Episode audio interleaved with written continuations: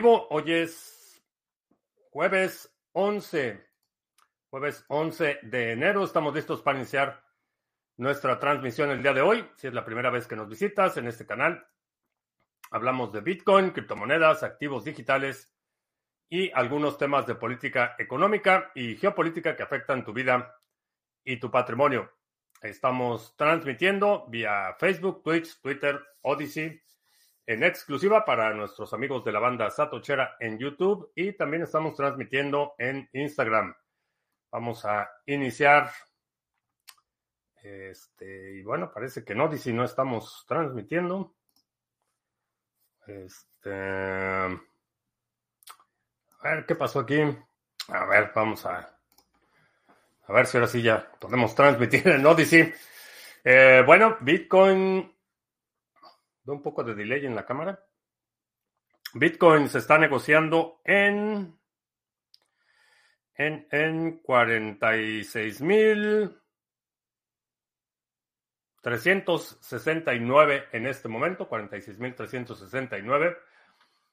Eh, para mucha gente esperaba que tras la aprobación del ETF el precio se iba a disparar de inmediato. Eh, hay una muy buena explicación de por qué no ha sucedido. Eh, y es que eh, los ETF se mueven a velocidad del mundo financiero.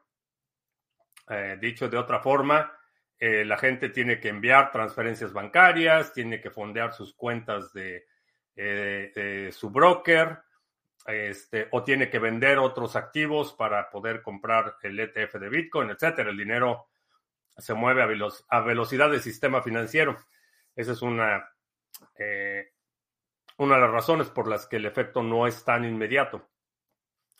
La otra razón es porque muchos eh, brokers, eh, casas de bolsa, no estaban permitiendo, instituciones como Vanguard, por ejemplo, no estaban permitiendo a sus clientes comprar el ETF de Bitcoin porque no se alineaba con sus principios o porque este, simplemente no dejaron a sus clientes comprar el ETF. Este, cuando trataron de poner órdenes, les decía que no, no podía completar la orden para ese activo en particular, que seleccionara otro. Entonces, eh, pues parte saboteo, saboteo o sabotaje eh, por parte de algunos fondos de inversión y casas de bolsa, eh, la fricción del dinero.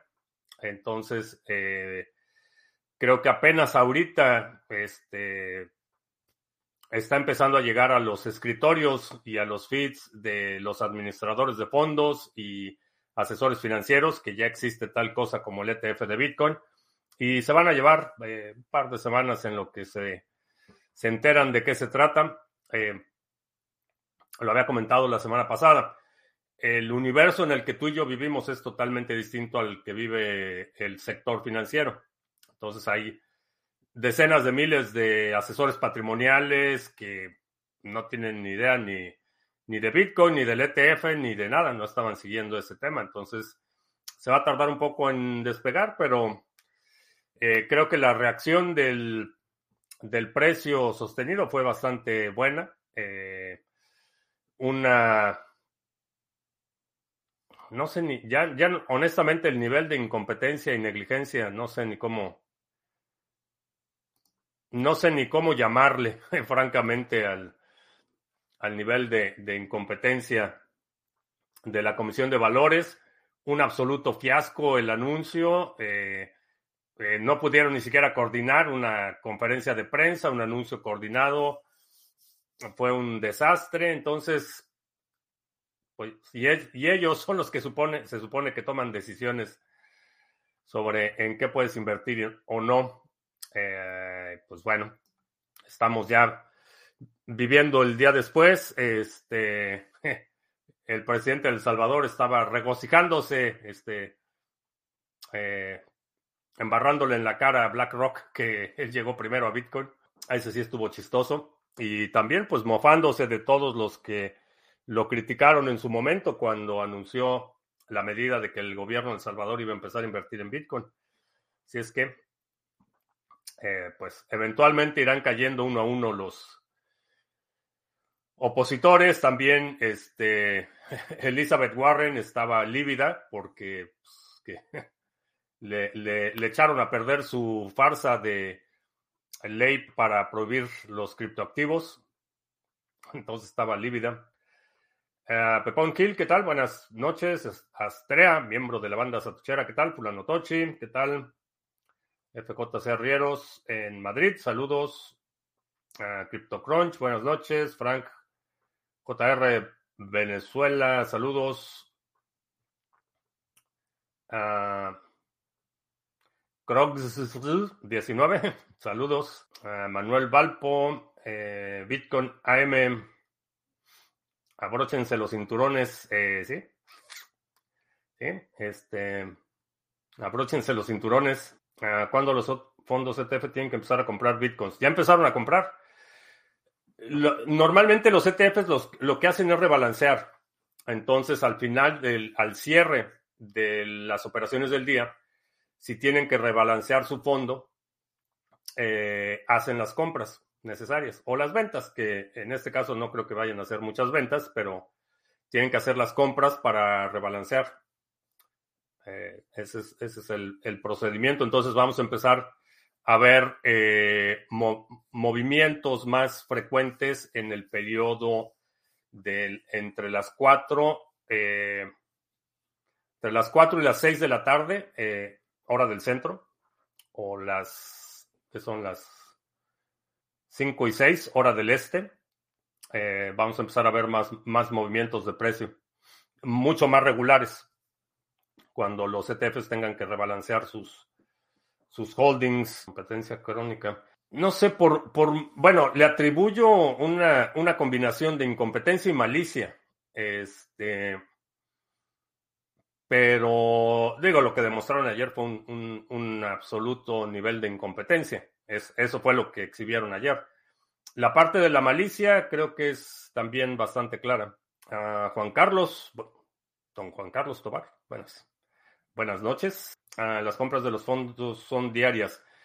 Si tienen que rebalancear el ETF, sí, hacen, hacen compras diarias. Este, si, por ejemplo, la demanda del ETF hoy está muy floja, por ejemplo, este, pueden vender algo de Bitcoin pero creo que en los próximos meses y por lo menos hasta pasado el verano vamos a ver principalmente acción de compra. No puede que te diga que mantengan los números y cada tres meses es que se rebalancean. No, los ETFs en spot tienen que rebalancear este, al final del día. Y a lo mejor si no, si la diferencia no es mucha, eh, lo pueden agregar al siguiente día, pero, pero no, tienen que ser eh, rebalanceados constantemente. La malicia con falta de respeto a lo que tienen con el sector de las criptomonedas. No, no va más allá. No es un tema ideológico, es un tema de supresión.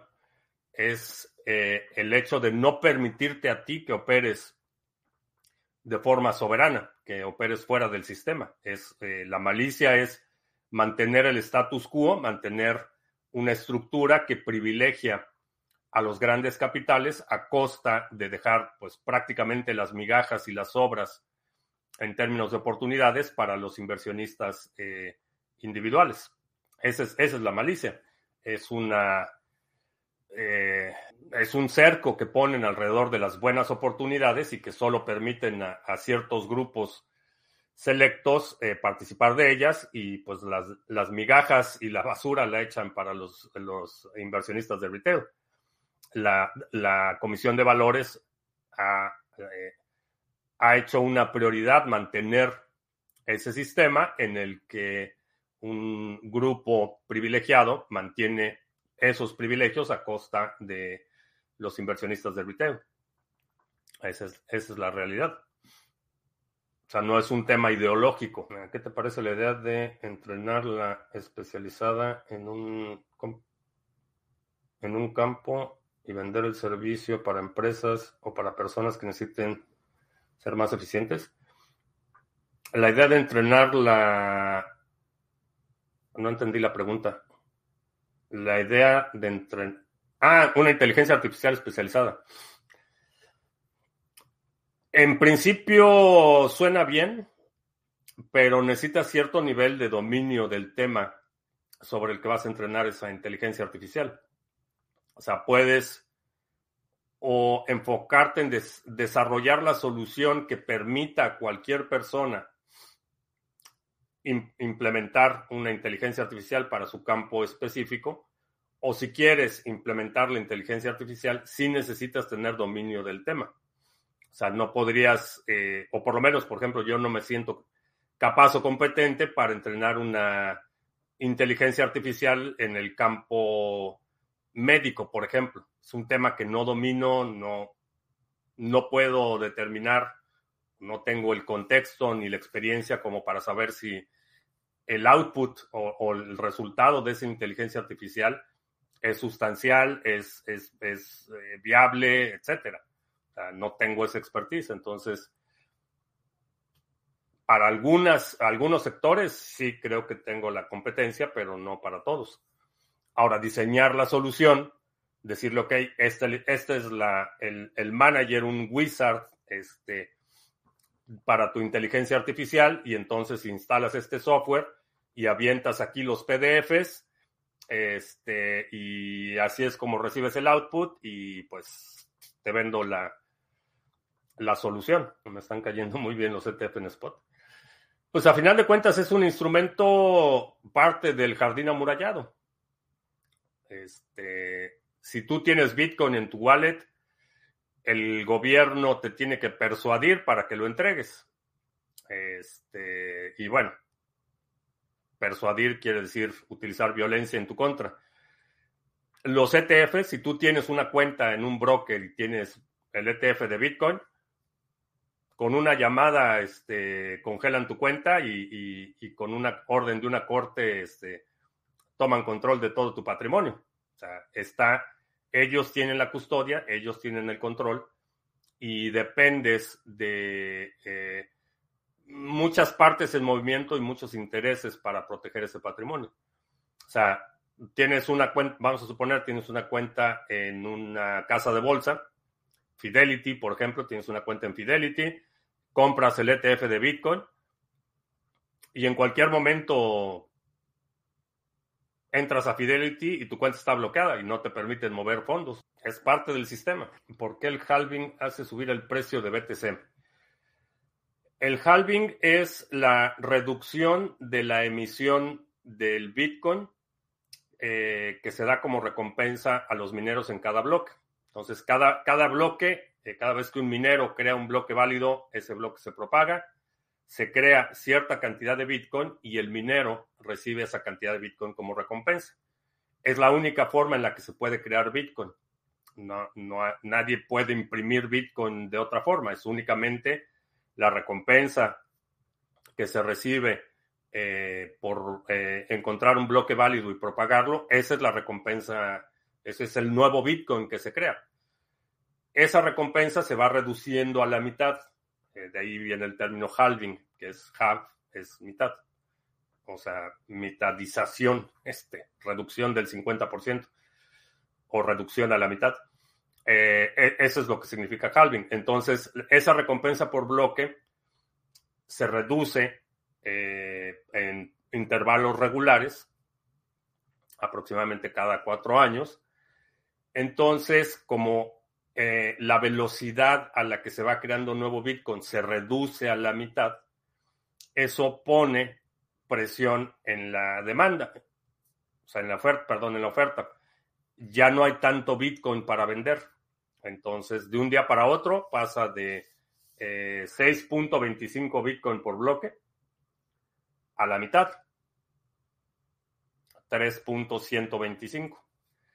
Entonces, de la noche a la mañana, después del halving, el, nuevo Bitcoin que se está creando todos los días se reduce a la mitad. Hay menos Bitcoin para vender, existe menos Bitcoin para vender. Entonces, eso es lo que pone presión para que el precio suba. Nosotros no podemos demandar a la SEC por daños y perjuicios o manipulación de mercados. Respecto al incidente del otro día, sí, este, si puedes demostrar que tuviste una pérdida, un daño patrimonial por, por el anuncio falso, eh, que por ejemplo tenías un crédito y tu crédito fue liquidado por el movimiento de precio como consecuencia de ese anuncio falso de la Comisión de Valores, sí, sí los puedes demandar. No sería fácil, no sería barato, pero sí lo puedes hacer. Eh, en, en, ese tipo de demandas por daños es crucial que puedas demostrar de forma objetiva el daño que ocasionaron. O sea, demostrar el daño, ese es el primer paso. El segundo es demostrar que ese daño fue consecuencia de la negligencia o de una acción errónea o de la malicia de un tercero. En ese tercero, en este caso, sería la Comisión de Valores. Eh, creo que va a haber demandas, creo que va a haber gente que, interponga demandas precisamente por ese, eh, por ese incidente. Es un proceso que se lleva muchos años, pero como poderlo hacer, si me gusta jugar ajedrez con gente de, mi nivel o superior. Eh, parte del atractivo es, es, jugar con jugadores más capaces que tú. Es parte del reto.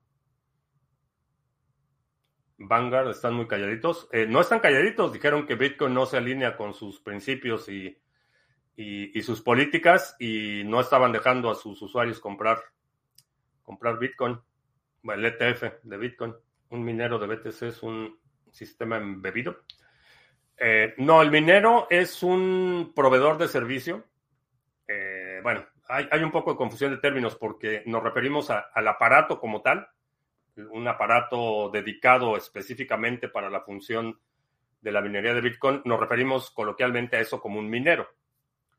Un minero también es eh, la, persona, grupo de personas, empresa o entidad que dedica infraestructura para eh, descubrir estos bloques, crear estos bloques y propagarlos en la red. Empresas de minería eh, o personas que se dedican a la actividad de minería. ¿Cómo funciona ese sistema? Bueno, tienes un nodo eh, que recibe transacciones no, no validadas. Creas un espacio temporal en una memoria que se llama mempool y ahí están todas las transacciones no, no validadas, pendientes de validación. Tú como minero, tu función es tomar esas transacciones, conformar un bloque candidato, es decir, seleccionar esas transacciones, ponerlas en cierto orden en un grupo, después buscar un, hash, un eh, número particular, que lo encuentras mediante una eh, eh, sucesión muy rápida de crear hashes, especulativa. Entonces estás creando hashes, estás creando hashes, buscando ese match. Una vez que encuentras ese match, lo propagas. Entonces dices, ya encontré este bloque, este es un bloque válido, lo propagas a la red, los nodos reciben ese bloque y dicen, ok, sí, sí es un bloque válido, entonces lo integro a mi copia local. Es eh, una explicación así muy, muy superficial este, generalizada de cómo funciona la minería y cuál es su rol en la validación de las transacciones. Por esa actividad de descubrir los nuevos bloques y propagarlos, eh, reciben la recompensa de lo que hablaba hace un momento, que es el nuevo Bitcoin que se crea. Más las comisiones por las transacciones que incluyen en su bloque. Sí, tengo que demostrar daños, pero para ellos demandar no necesita demostrar.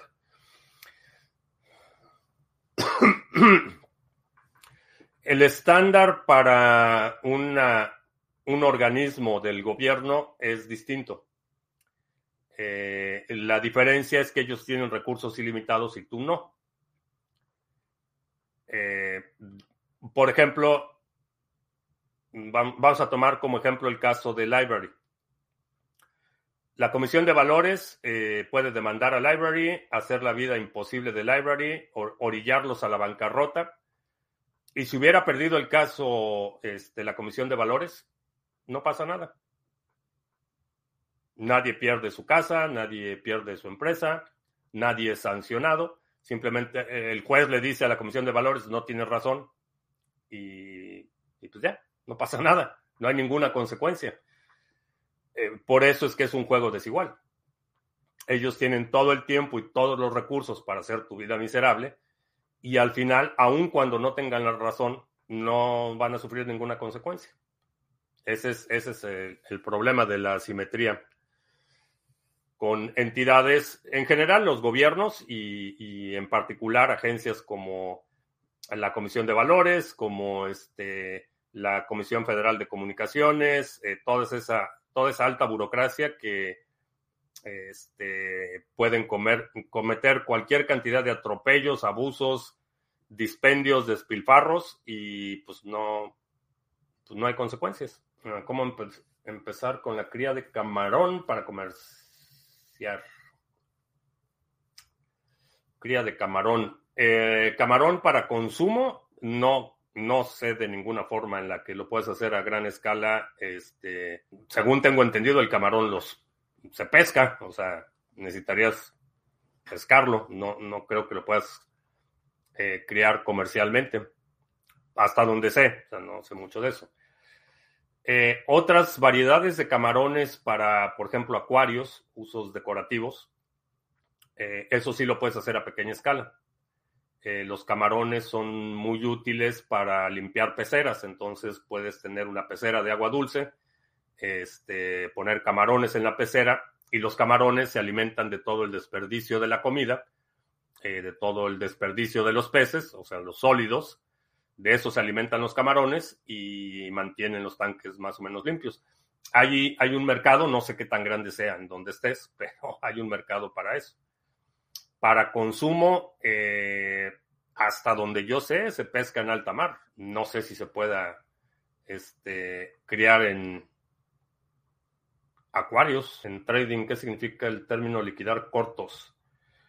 Eh, es una liquidación cuando o tu margen o tu target eh, son rebasados o insostenibles. Eh, un corto es cuando estoy haciendo una apuesta contraria a la dirección del mercado. O sea, mi apuesta es que el mercado va a bajar. Entonces abro un corto o un short y vamos a suponer la, la acción de Tesla. Este, creo que las baterías de Tesla, de los coches de Tesla explotan y creo que le va a ir mal a Tesla. Entonces abro un corto. Para abrir un corto necesito que, mi casa de bolsa me preste las acciones para venderlas. Entonces abro una posición en corto, eh, tengo depositada cierta garantía o cierto saldo en mi cuenta. Entonces le digo a mi broker, eh, quiero abrir un corto en las acciones de Tesla el broker me va a prestar acciones de Tesla. Yo vendo esas acciones de Tesla con la expectativa de que el precio va a bajar y después yo voy a poder comprar esas acciones que vendí hoy a un precio más barato y esa diferencia va a ser mi ganancia. Entonces, pido prestar las acciones, las vendo a este precio, el precio baja, recompro esas acciones, regreso las acciones a mi broker y yo me quedo con la diferencia. Esa es una posición en corto. Ahora, ¿cuál, ¿cuándo viene la liquidación? Eh, vamos a suponer que mi, mi, posición de corto en Tesla está, no sé ni en cuánto está la acción, pero vamos a suponer 100 dólares. Ah, vendí esta acción a 100 dólares y estaba pensando comprarla a 80. Pero resulta que las acciones de Tesla se empiezan a disparar. Entonces, el precio en lugar de 100 ahora es 110 o 120 o 130. Para poder mantener esa posición necesito dar una garantía mayor. Si me quedo sin garantía, mi posición automáticamente se liquida, el broker toma sus acciones y pues yo tengo que cubrir las pérdidas. Esa es una liquidación de cortos. ¿En qué se da la liquidación de cortos? La liquidación la puedo iniciar yo. Por ejemplo, puedo tener un stop loss. Es decir, vendí la acción a 100 eh, quiero comprarla a 80, pero si la acción sube a 105, entonces cierro mi posición, liquido esa posición, este, compro las acciones al precio que a 105, le pago las acciones a mi broker y yo ya me quedo con la pérdida. Pero este stop loss me permite mantener una pérdida relativamente controlada. Esa es una, es una liquidación. La puedo iniciar yo. La otra opción es que mi broker vea que el precio está subiendo, vea que mi saldo no alcanza para cubrir esa pérdida, entonces me liquida. Dice, ya, tu posición es insostenible, cierra esa posición, el broker con mi dinero compra las acciones que tengo que reponer. Esa es una, una liquidación de un short. Yo le expliqué hoy a un amigo que funciona así el minero, pero con ejemplo de un camión recogiendo personas en una parada, para que entiendan. Este, pues supongo que también sería una analogía. Si voy a tener BTC en la primera capa y transferirlo es tan caro, sería mejor que tenga mis satoshis en una wallet de Lightning Network. No es una u otra. Este, no, puedes tener las dos, puedes tener tu, digamos que tu cuenta de ahorros, este, tu holding principal, tenerlo en on-chain y tener ahí una, una parte en Lightning Network para hacer pagos, como tener tu cuenta de inversión on-chain y tener tu cuenta de cheques en Lightning para hacer pagos y mover dinero, pero tu ahorro principal está on-chain. Esa sería la, una posibilidad. Cultura sí se puede crear camarón. No necesitan ni luz. Eh, no sé, o sea, no, no, no sé, no sé de ese tema. Este, yo el, el, limitado conocimiento que tengo del camarón es el que viene en barcos del mar. Este, eh, no sé, no sé, nunca he escuchado de un criadero de camarones o un, una planta, una fábrica, un acuario, este, nunca he escuchado, no sé, no tengo idea, para, para consumo. Los que mencionaba, los camarones este, para acuarios, eso sí, sé que hay, hay criaderos y eso sí se pueden este, criar en, en tanques, porque son de agua dulce. Los otros no, no tengo idea. Matquino, hay granjas de camarón en Mexicali y Sinaloa. Ah, ok, no sabía. Fulano Tochi, que Sabes que los grillos que nos comimos en México no son grillos como los que, como yo los conocía. Eran esperanzas o saltamontes chiquitos. Este, llevamos, llevamos a Fulano Toche allí a un restaurante y probó los grillos, este, ¿cómo se llaman? Acosiles. Este, grillos, este, fritos. Cuando le compran BTC a los ETF, ¿en qué momento deben comprar esos BTC? Eh, el ETF, el fondo, dice, ok, tengo 10 millones de dólares en Bitcoin y emito mil acciones. Cada acción representa una milésima parte de ese stash. Cuando el, monto de esa acción empieza a subir mucho, tienen que comprar más Bitcoin para poder emitir más acciones. Funciona. Ah, puedo conectar Jade Sparrow Wallet. No lo he probado con Sparrow, pero creo que sí. Creo que sí es compatible con Sparrow. ¿Qué diferencia hay entre Segwit y Lightning Network? Son cosas totalmente distintas. Eh, Segwit es una estructura de datos eh, eh, en las transacciones de Bitcoin, que es la contracción de las palabras segregated y witness. O sea, es una estructura de transacciones en las que no se guarda la información completa de la firma, sino solo el testigo. O sea, la, se segrega el testigo de la firma, o sea, todo ese proceso de validación de la firma se separa de la transacción, hace una transacción más compacta.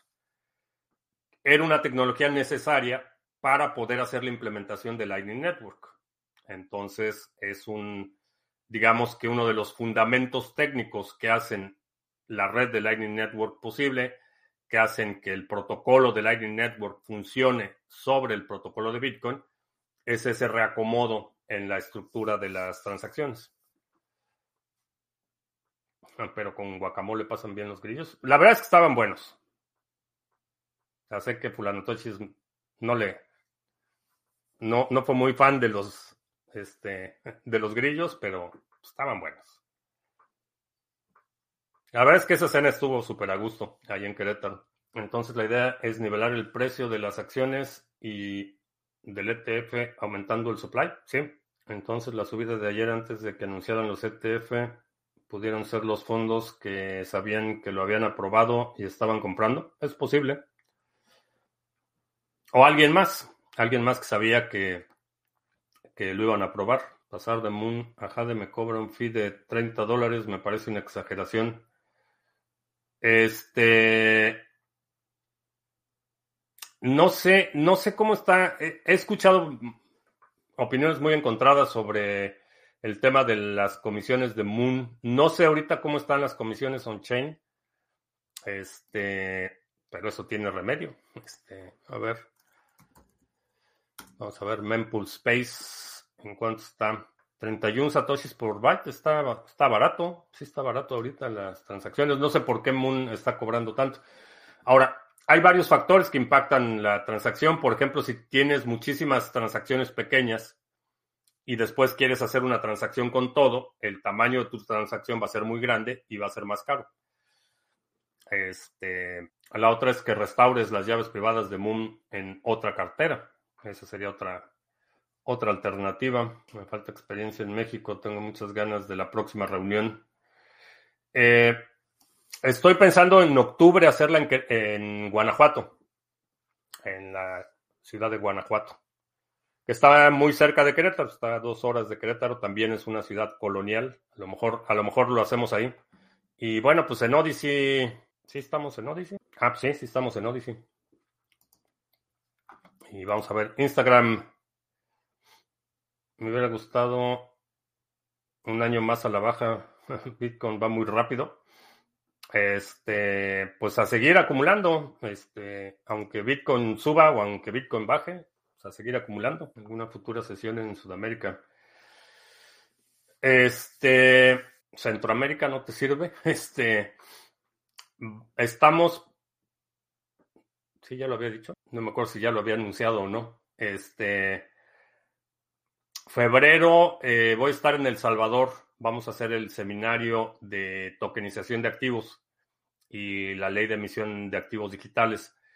Va a ser un, seminario eh, en línea, pero quiero hacerlo ahí con los abogados. Entonces vamos a estar ahí con los abogados, ellos van a hacer sus presentaciones y yo más o menos moderar ahí un poco la, el tema de las preguntas y demás. O sea, va a ser un, webinar. Este, pero quiero aprovechar, estar ahí con los abogados, grabarlo y tenerlo ya como una sesión este, disponible. Eh, esto estamos pensando que sea la tercera semana, segunda o tercera semana de febrero, eh, estar ahí en El Salvador. Y eh, tengo pendiente que no, no, he podido concretar el tema de eh, la sesión en Barcelona. Eh, pues la verdad es que sí, sí me gustaría hacer Colombia. Tener una, una opción. O pues ya de plano nos vamos hasta, hasta Buenos Aires. Pero va a ser el Festival Cervantino y va a ser imposible. ¿Cuándo es el Cervantino? ¿Es, es, es en octubre o en noviembre? Del 11 al 27 de octubre. Ah, entonces no. Entonces Guanajuato no. Este, Sí, no, en, fechas de Cervantino, este, Guanajuato es imposible. La otra es que lo hagamos hasta noviembre. Este, esa sería la otra alternativa. Que ah, bueno, no sé, en noviembre necesito confirmar con los de Adopting Bitcoin, este, qué fecha de noviembre están pensando hacerlo. O septiembre, la otra sería este, hacerlo finales de septiembre en Guanajuato. Podría ser finales de septiembre que pues, es temporada de chiles en nogada y grillos para fulanotochi. Este, temporada de grillos y chiles en nogada. Perdón a nuestros amigos del podcast, pero este periodo de silencio es porque se me ocurrió una idea sobre Ton. Este, no sé con. Todo, todo el lanzamiento fue este fatal, este spam por todos lados, este fue así bastante mi experiencia con el lanzamiento de la, moneda fue bastante desagradable. Muchas estafas, muchos spammer, este.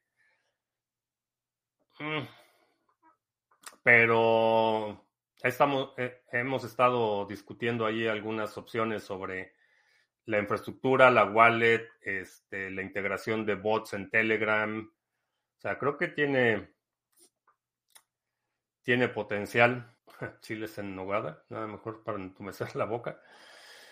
Este, no, los chiles en nogada es algo que sí extraño y que aquí no, aquí no hay. Este, el otro día vi unos ahí que, este, son así como para uno de microondas, que son preempacados, pero pues no, este, chiles en nogada.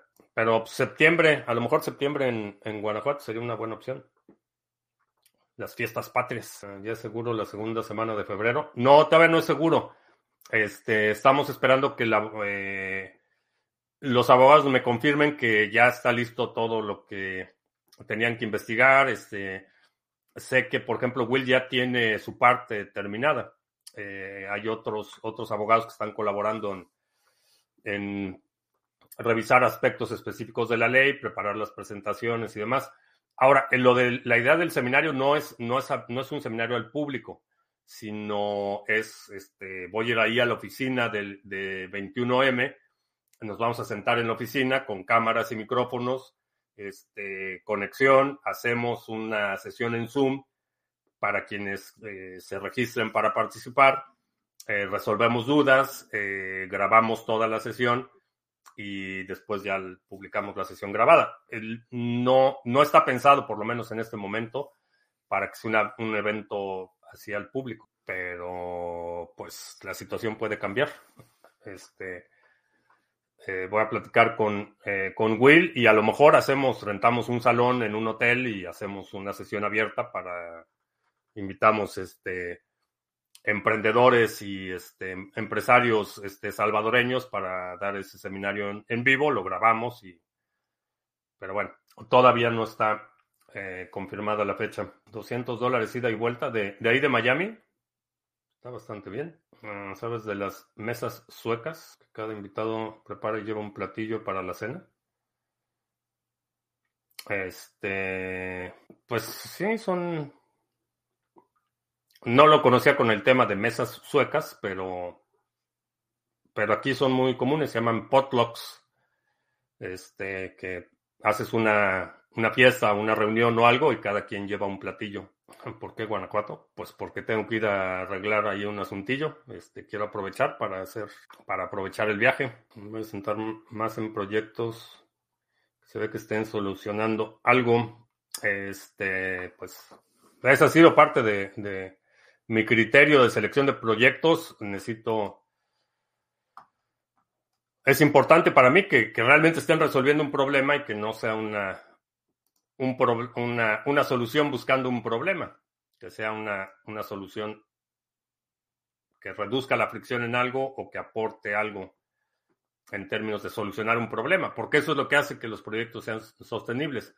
Si no estás resolviendo un problema para alguien y estás creando un problema, este, pues no vas a durar mucho. Bueno, vamos a hacer anuncios. César, calma estos meses.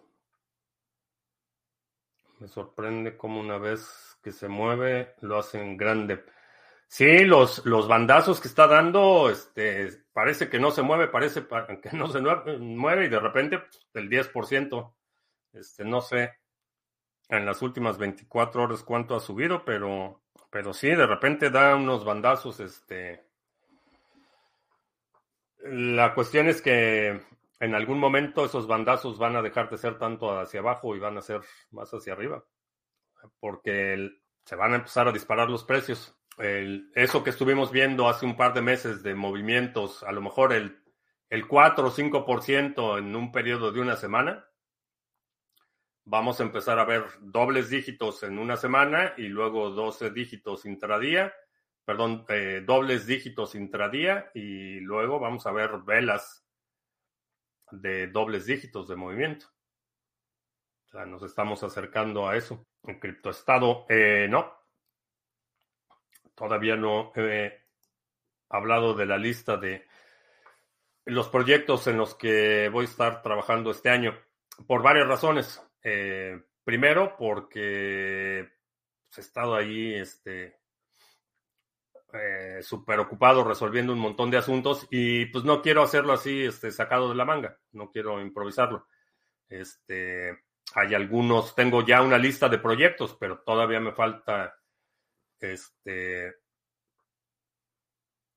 completar la investigación, este, estar seguro que realmente me voy a involucrar en esos proyectos. O sea, ha sido un, un fin de año bastante pesado para mí. Este, no tuve, no tuve oportunidad de, ni de descansar ni de reponerme. Este, tenía que terminar un montón de pendientes antes de que terminara el año. Afortunadamente terminé la mayoría de lo que tenía que terminar. y arrancamos ya el año desde, desde el primer día del año, estamos ya a toda velocidad, entonces todavía no, pero ya los iremos platicando. Bueno, ahora sí vamos a hacer anuncios, porque ya se desapareció allí el presidente del Club de la Próstata Inflamada. Discretamente este, se desapareció. Intercambios cripto a cripto sin KYC, eh, sin necesidad de registrarte, sin tener que proporcionar información personal y sin límites. Eh, checa el exchange de criptomonedas TV en exchange.criptomonedastv.com, proyecto que tenemos en colaboración con Simple Swap. Eh, chécalo y visita la página sargachet.cloud donde puedes encontrar información sobre los pools que operamos, los nodos mixers de NIM, el pool de Cardano, que ayer cerramos nuevo Epoch, superando de nuevo la expectativa de bloques firmados, el pool de Waves, Harmony, Band y Ontology. Eh, visita toda la información allí en la página, cómo delegar, este, preguntas frecuentes, tutoriales, eh, todo está aquí en la página de sargachet.cloud. Y no te pierdas este 27 de enero, sábado 27 de enero, 11.30 de la mañana, hora del centro, tenemos nuestro seminario, primer seminario del año, seminario taller de multifirmas avanzadas. Eh, vamos a hablar de todos los recursos y materiales que necesitas para hacer un setup eh, multifirmas. Vamos a hablar del software, modelos y setups, configuración de un signer, eh, configuración de las carteras firmantes, respaldos, de semillas y llaves, qué información tienes que respaldar, después cómo se envía y cómo se recibe Bitcoin utilizando una cartera multifirmas, eh, las prácticas de recuperación, si necesitas restaurar alguna de las firmas o todas, y consideraciones prácticas y legales, así como conclusiones y preguntas. el seminario estoy pensando que dure más o menos tres horas y pues bueno, todavía te puedes registrar. Este sábado 27 de enero, hora del centro. Ese es. Ay, se me olvidó. Este, bueno, también te comento este eh, sábado a las 11:30 de la mañana tenemos nuestra una sesión combinada de la red 21M y el Consejo de Ancianos. Es que nos vemos el sábado. ¿Alguna vez emocionó con una vela o bandazo? Sí, la verdad es que el, aún, aún ahora que ya tengo bastante tiempo en, en el sector y he visto toda clase de cosas, este, sí, de repente cuando empieza a subir y empieza a subir, hay un, o, a bajar, pues hay un kick, un kick de, este, de adrenalina y hay un, es bastante intenso todavía. No tanto por, por la pérdida o ganancia material, sino porque eh, supongo que con la experiencia entiendo un poco más todas las consecuencias e implicaciones de esos movimientos violentos de precio. No tanto por lo personal, porque, repito, para mí no, no, el objetivo no es ganar dólares, eh, no tengo prisa por este, vender Bitcoin, entonces eh, sé que pues sí, puede dar un bajón y al rato se va a recuperar. O sea, no me, no me preocupa demasiado los gastos de inversión para justificar con los dueños de tus quincenas. Bueno, si es, este, bueno, tenemos un plan común, este, tenemos objetivos comunes y pues hay, hay cosas que necesito hacer. Este, definitivamente hay un, beneficio a largo plazo eh, y bueno, dedicarle el tiempo a investigar, aprender, a mantenerme al día de lo que está pasando en el sector es parte de lo que me permite aprovechar mejores oportunidades. Todavía sientes FOMO o algunas veces. Cuando el precio empieza a subir, sí, me da, me da sí ese sentimiento de que no, no he acumulado lo suficiente, como que me gustaría que todavía el precio se mantuviera bajo por un par de años. Este, y supongo que es, es parte de, eh, de ese fenómeno que creo que nadie piensa que ya tiene suficiente Bitcoin. O sea, o por lo menos de la gente que conozco personalmente que eh, tiene Bitcoin o que son Bitcoiners, no conozco a nadie que me haya dicho, ah, no, pues yo ya tengo, tengo suficiente Bitcoin, tengo todo el Bitcoin que quería. Hasta la, hasta la fecha no, he, no me he encontrado nadie así. Básicamente empresas que venden ETF son grandes holdeadoras, puesto que lo que se compra en las acciones solo van a retirar las ganancias a largo plazo. ¿sí? ¿Qué pasa con Ethereum? Eh, en términos de precio, Ethereum está subiendo porque mucha gente tiene la expectativa de que se va a repetir el fenómeno. Eh, asume o está apostándole a que como ya aprobaron el ETF de Bitcoin, la consecuencia natural es que aprueben un ETF de Ethereum. Esa es, la especulación, esa es la, la, expectativa. Yo no estoy tan seguro. Este, no estoy tan seguro que no, no, es, no tengo dinero en Ethereum. No tengo, bueno, tengo por ahí par de dólares para transacciones y este, nada más. O sea, no, Ethereum no está en mi portafolio como inversión, holding, nada de eso este, lo considero, en mi caso, un mal necesario. O sea, tengo que enviar a veces algo o tengo que hacer una transacción y necesito algo de gas. Este, mucha gente cree que la consecuencia natural de que ya haya un ETF de Bitcoin es que lo que sigue es un ETF de Ethereum. Por eso es que está subiendo el precio. En cuanto al desarrollo, en cuanto a la tecnología, pues no pasa nada no pasa absolutamente nada y pues, no va a pasar absolutamente nada. O sea, ya, ya tienen su roadmap. Ahora sí, ahora sí, dijo Vitalik. Vitalik, que ahora sí, ahora sí van a hacer la escalación. Pues, a saber, ¿cómo se llama esa canción? Que a todos diles que sí, pero no les digas cuándo. No sé por qué se me vino a la mente. A todos diles que sí, pero no les digas cuándo. Ese es Vitalik. Dice que sí, que sí van a escalar y que ya están trabajando y que el roadmap y que el upgrade y que la era de no sé qué y que la era de quién sabe qué. A todos les dice que sí, pero la negra, este, que a todos diles que sí, pero no les digas cuándo. Pues ese es Vitalik. Pues creo que ya le encontramos este. Ya le encontramos apodo a Vitalik. Hablando de carteras, encontré un sistema por NFC y móvil. Eh, los NFCs no me gustan las conexiones inalámbricas para carteras. Este se me hace un vector de ataque. Eh, mm, mm. no, no, no, no, no. No me convence ni Bluetooth ni con, conexiones inalámbricas para carteras. Ah, ah, no me convencen. Prefiero la conexión física. Cousenta. Tarde pero contento. Eso es todo. Eso es importante. Bitcoin mañana seguirá la baja. Eh, no lo sé es fin de semana, entonces a lo mejor si, si, dependiendo de cómo esté la actividad mañana en los mercados para los ETFs de Bitcoin, puede haber un rebalanceo al cierre del día. Y también mañana van a empezar a entrar muchos de las este, transferencias porque lo aprobaron ayer, hoy fue el primer día de trading eh, mucha gente que a lo mejor ya lo estaba esperando, eh, pues todavía tiene que mover dinero. Entonces, es posible que veamos mucha actividad mañana antes del cierre de los mercados y el lunes a la apertura. Va a ser interesante la apertura del lunes, pero tiene sentido, aunque a mí tampoco me gusta Ethereum, suena natural que aprueben el ETF de Ethereum. El problema es que tiene, es, es mucho más difícil justificar eh, la descentralización o son protocolos que, todavía tienen una cabeza visible, un, líder moral visible, eh, tienen fundaciones, entonces no está así tan, este, tan descentralizado en el sentido de que hay gente que puede afectar el desempeño del protocolo.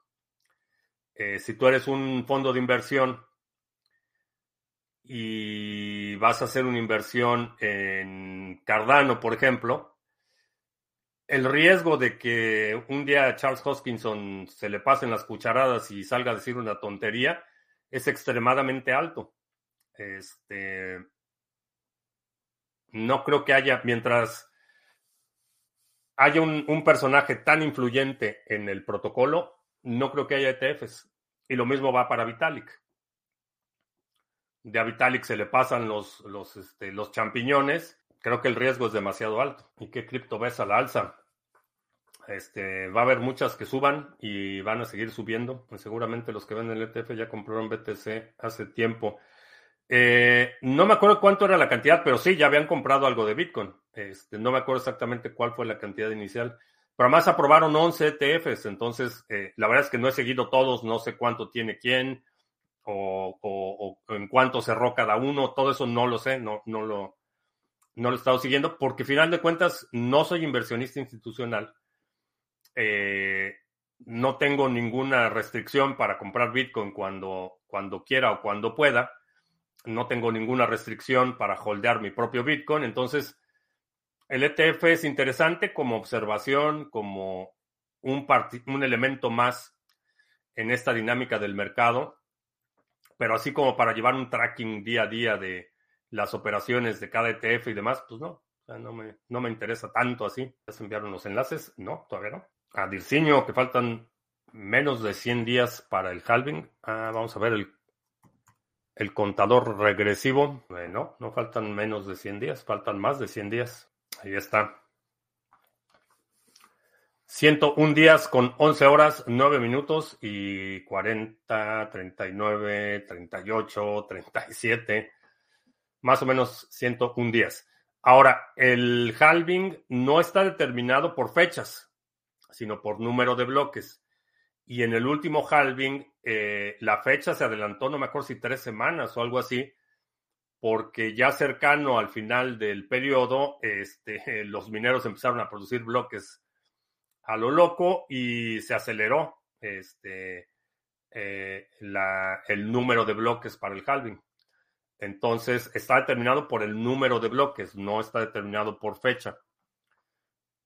Eh, el halving, bueno, este halving, eh, la recompensa, como mencionaba, baja de 6.25 a 3.125 bitcoins por bloque. Este intervalo eh, son 210 mil bloques entre halving y halving. Está codificado en el protocolo así. Entonces, cuando lleguen esos 210 mil, el siguiente bloque ya la recompensa es la mitad. No es por fechas. Importante aclarar ese, ese aspecto. ¿Qué web es esta? Eh, aquí está. Bitcoin, block, half. Ahí está. 210 mil bloques. Sí, ese es el intervalo de, de halving. ¿Habrá alguna que diga los, los días después? Después del halving, no, pues se resetea y en el, el siguiente bloque después del halving empieza el contador regresivo hasta los 210 bloques, 210 mil. Ah, hoy tuvimos las primeras recompensas en el Baker de Tesos. Excelente. Muchas felicidades a los delegadores y al equipo de Sarga porque ya tenemos las primeras recompensas del Baker de Tesos. Y bueno, pues. Bueno, todavía tengo café para una pregunta más porque me tengo que ir a preparar. Tenemos tormenta. Mañana va, nos cae una nevada. Tormenta invernal. Este. Ya, bueno, ya están los calentadores en el gallinero. Satoshi y sus secuaces ya están listas para la tormenta invernal. Nada más me falta poner los calentadores en las jaulas de las codornices. Y ya todo lo demás está limpio. Ya todo guardado, todo limpio, todo asegurado, todo amarrado al piso para que no vuele por todos lados. Eh, ¿Cómo le vamos a llamar a Vitalik? El negro. Este, no, sería. Ese, ese pudiera prestarse a muy malas interpretaciones. Así es que va a ser la negra. ¿Cuál sería el rango de predicción para el market cap de todos los ETFs de Bitcoin para el siguiente año? Ah, pues no sé, no tengo idea. Este, no más de 21 millones de Bitcoins, eso sí te lo aseguro. Preparar las palas. No, ya están preparadas, ya tengo una pala para nieve en el garage, cerca de la puerta del garage. Y en el jardín tengo ya instalada una, este, cerca de la puerta del patio y otra a un lado del gallinero. O ya está todo, todo preparado, todo listo para la tormenta invernal. Que pues parece que no sé si tanta, si va a ser mucha nieve o nada más mucho frío y granizo y hielo. eso todavía no, no lo sé, pero Pero aquí ya estamos, ya estamos preparados. Ya también fue a llevarle al vecino su calentador para sus codornices. Este, uno de esos focos de cerámica para que se utilizan para los reptiles. Le llevé uno para que sus codornicillas también estén este, protegidas. Cada que hables mal de Vitalik, toca cantar. no le pegue a la negra. Pues, bueno, necesito, necesito bueno, confío en Pepón que dice que esa canción que digo que a todos diles que sí, pero no les digas cuándo, que es la negra. Entonces, si, si efectivamente la canción a todos diles que sí, pero no les digas cuándo es la negra, entonces pues Vitalik es la negra. Ya. Declarado. La, la negra Vitalik. Vitalik el procrastinador. No, porque es más, no es ni siquiera, o sea, es negligencia. Vaya, ya, es, es total negligencia. No, no, es, no es que no es que no tenga la motivación, no es porque no tenga el, el, el, no tener ese sentido de urgencia para resolver el problema de, de escalación es negligencia es, eh, y afecta a quienes creyeron en él y a quienes han invertido en el proyecto. Entonces está renunciando a una responsabilidad fiduciaria de mantener el protocolo que él creó, que él promovió, eh, que estuvo promoviendo, por el cual, con el cual o gracias al cual acumuló una fortuna bastante decente para su edad. Entonces, lo menos que puede hacer es o resolver el problema de plano deslindarse, decir, ¿sabes qué? Pues no, no lo puedo hacer. Este, pues ya, que cada quien este, se rasque con sus propias uñas. Esa sería la, la, postura más eh, honesta. Si sabes que no lo puedo hacer, no sé cómo resolverlo. Pero esto de seguirle dando largas y seguir alimentando la esperanza y seguir, este, y que ahora sí, y que el próximo año, y que el 2016, y que ahora sí que pase a Proof of Stake, y que ahora sí ya tenemos el nuevo roadmap, y que la nueva era, y así han pasado siete años. Este año 2024 va a ser el séptimo año de las promesas de escalación de Ethereum. En fin. Eh, Vitalik no tiene urgencia porque solo tiene 29 años. Pues no lo sé. Este es, eh, en mi opinión, es una, una, una total renuncia a su responsabilidad fiduciaria. Y es una responsabilidad ética, no, no hay ninguna, hasta donde yo sé, no, no tiene responsabilidad legal, pero es una responsabilidad ética. Creaste algo, la gente creyó en ti, invirtió su patrimonio en eso que tú creaste y promoviste, y si el diseño es insostenible o no lo puedes sostener, pues tenerlos este, tamaños para decir, reconocer públicamente que no puede resolver el problema. Creo que ese sería lo, correcto, pero por supuesto, si sale a decir que no puede resolver el problema, esa fortuna que hizo, entonces aplicando la política, tú dale largas y desvía culpas. Es, es lamentable, pero pues sí, digo ya, después de tantos años de que ahora sí vamos a resolverlo y que estuvo inspirado a fin de año y sacó su nuevo roadmap, pero esto no es nada nuevo, esto lo hemos estado discutiendo aquí en el canal por años, o sea que, que no hay solución y puras largas y puros parches y no hay una claridad de propósito, claridad de dirección, este, nada más ahí tapando, tapando hoyos y este, poniendo parches y demás que, que no han resuelto al día de hoy el problema de escalación de, de Ethereum sigue siendo el mismo problema que tenía con los criptogatos en el 2017. Exactamente el mismo. La canción se llama Negrita de mis pesares. Pues ahí está. Bueno, pues ya, vámonos porque tengo que ir a preparar. Este, todavía tengo un par de cosas que hacer.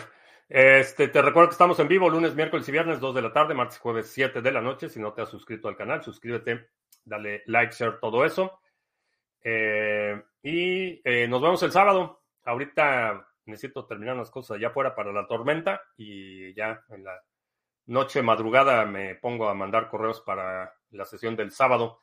Pero nos vemos el sábado, 11.30 de la mañana, hora del centro, sesión conjunta de este, la red 21M y el Consejo de Ancianos de Criptomonedas TV. Y creo que ya. Por mi parte es todo. Gracias. Ya hasta la próxima.